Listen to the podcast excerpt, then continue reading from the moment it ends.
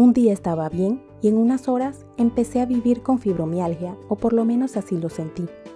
Durante mi vida sí había sufrido de dolor, pero pienso que es normal de vez en cuando porque es como el cuerpo nos avisa que algo no está bien. De vez en cuando un dolor de cabeza, otros días dolor en las rodillas, dolores menstruales que eran los más fuertes y así otros más. El que más me incapacitaba eran los dolores menstruales y ahora he comprendido la razón. Resulta que el que tiene fibromialgia siente más los dolores que el resto de las personas. Y uno de los dolores que más se menciona que aumenta con esta enfermedad es precisamente ese. Luego de pasar años sufriendo porque no encontraba ninguna razón para tener unos cólicos tan fuertes y que me vieran como exagerada, finalmente encuentro la explicación. Todo se lo debo a la fibromialgia. Estás en Mode Tutti, tu podcast. Si te gusta, te agradezco le des me gusta, comentes y te suscribas a Mode Tutti en tu plataforma de podcast favorita, para adecuar los temas y saber la plataforma que prefieres. De pronto la tengo hace más tiempo, pero asumía que como no tenía supuestamente nada, simplemente aguantaba. Eran dolores tan fuertes que solamente al inyectarme lo podía sobrellevar porque no los quitaba del todo. Lo más que conseguí fue que mi ginecólogo de ese momento me dijera que mi opción era tomar una clase de pastillas anticonceptivas. Claro, luego de realizarme exámenes y comprobar que no tenía otra condición. Le pregunté la razón de mis dolores al ver que no tenía quistes, endometriosis o algo, y me dijo que lo más que podía decirme es que era más sensible que el resto de las mujeres.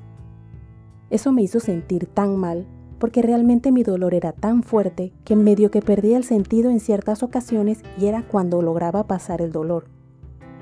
Yo tomaba todos los medicamentos que puedas estar pensando y no me servían. En la consulta le mencioné todos los medicamentos que había tomado y me dijo que ya los había mencionado casi todos, que si no me servían, la opción eran las pastillas anticonceptivas para no ovular y así no sentir dolor. He intentado dejarlas, porque no me gusta tomar tantas pastillas y fue una locura. El dolor fue tan fuerte que no lograba pensar con claridad para tomarme la pastilla del dolor. Temblaba tanto del dolor que casi no podía caminar o moverme. Una cosa es que se lo imaginen y otra vivirlo. Lo intenté dos veces, pero no pude soportar el dolor y regresé a tomar mis pastillas. Regresando a la fibromialgia dirán, ¿qué tiene que ver eso? Pues mucho, porque en los estudios que existen coinciden que al parecer el sufrir de fibromialgia aumenta enormemente los dolores menstruales al punto que no se soportan. Aclaro que, para ese momento, era el dolor o molestia más grande que me perturbaba hasta que me pasó lo de la dermatitis atópica y luego la urticaria crónica idiopática.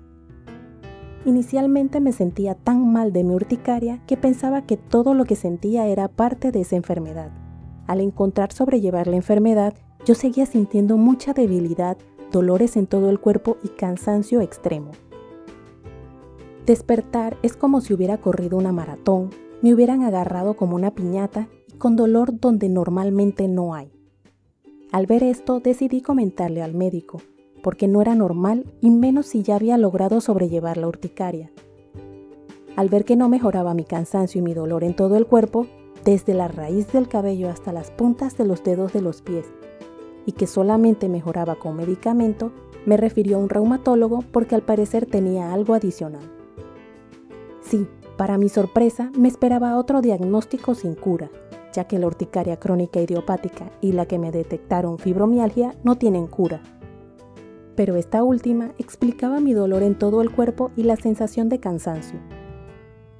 Mi doctor ya me había comentado algo, pero igual necesitaba saber qué me sucedía, porque ya después de tratarme tanto, sabía que yo no me quejo así nada más, y lo más probable es que fuera otro problema inmunológico, lo que me llevó a más exámenes para descartar otras enfermedades porque en ese momento no había otra forma para diagnosticarlo.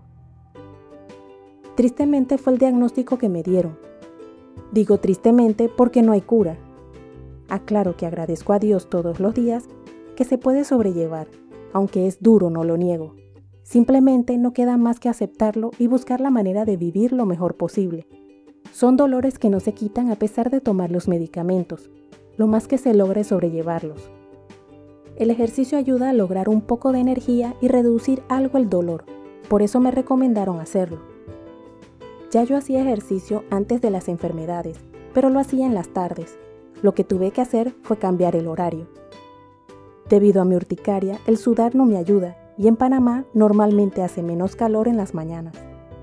Esa es la razón por la que hago ejercicio en las mañanas y trato de hacerlo antes que salga el sol. En este horario lo que sudo se logra sobrellevar mejor y me permite evitar que me afecte tanto la urticaria.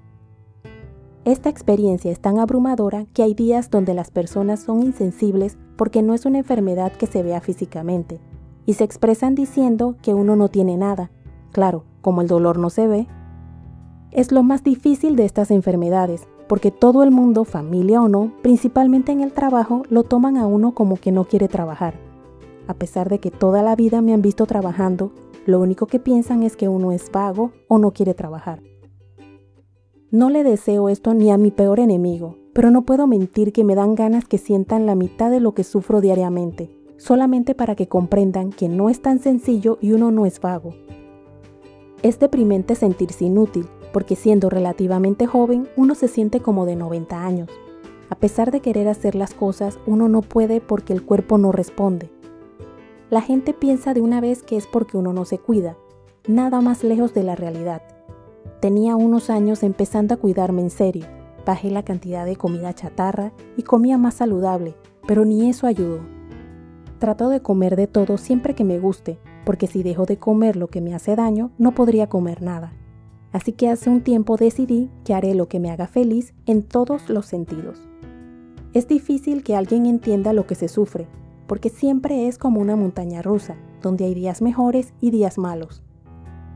Desde que me empezó la urticaria, no sé lo que es vivir sin dolor o sin cansancio. No importa cuánto duerma o lo que haga, el dolor siempre es peor en las mañanas al despertar y al ir a dormir. Las ganas de hacer algo son casi nulas es agobiante sentir que uno se siente mal y la gente lo toma a burla. Luego uno reflexiona que nadie podrá entender más que el que lo padece. Llegué a un punto de depresión que jamás imaginé experimentar. Nunca lo dije por pena y porque ya no podía pagar un médico más. Así que aguanté sola la depresión y la tristeza porque no encontraba una motivación en mi vida. Me sentía vacía, sin rumbo, sin ánimo de seguir hasta que me surgió la idea de publicar lo que se vive con estas enfermedades. De esta manera poder dar mi punto de vista de vivir con estas enfermedades para quizás ayudar a otros. Sé que no es una enfermedad grave como otras, lo que influye es el estado de ánimo y el estrés. No creo que logre acostumbrarme a todos los cambios que hay en mi vida, queda seguir intentando cada día. Al parecer, necesito cambiar mi empleo y cambiar a un lugar tranquilo para mejorarme. Es lo que he aprendido con el tiempo, ya que mis síntomas mejoran al tomar vacaciones en lugares apartados y cerca de la naturaleza. Así que te invito en lo posible, trates de acercarte a la naturaleza a ver si también te sirve. Si sufres de alguna de las enfermedades que te he mencionado, ánimo, tú puedes. Intenta acercarte en lo posible a la naturaleza y me cuentas si notaste la mejoría. Si te gustó, te agradezco te suscribas a mi podcast Mode Tutti en la plataforma de tu preferencia indica que te gusta y deja tus comentarios dentro de la cordialidad para poder adecuar los temas y saber la plataforma que prefieres. Puedes seguirme en mi blog moututi.com, en Instagram, Twitter y Facebook como arroba y en mi canal de YouTube Moututi.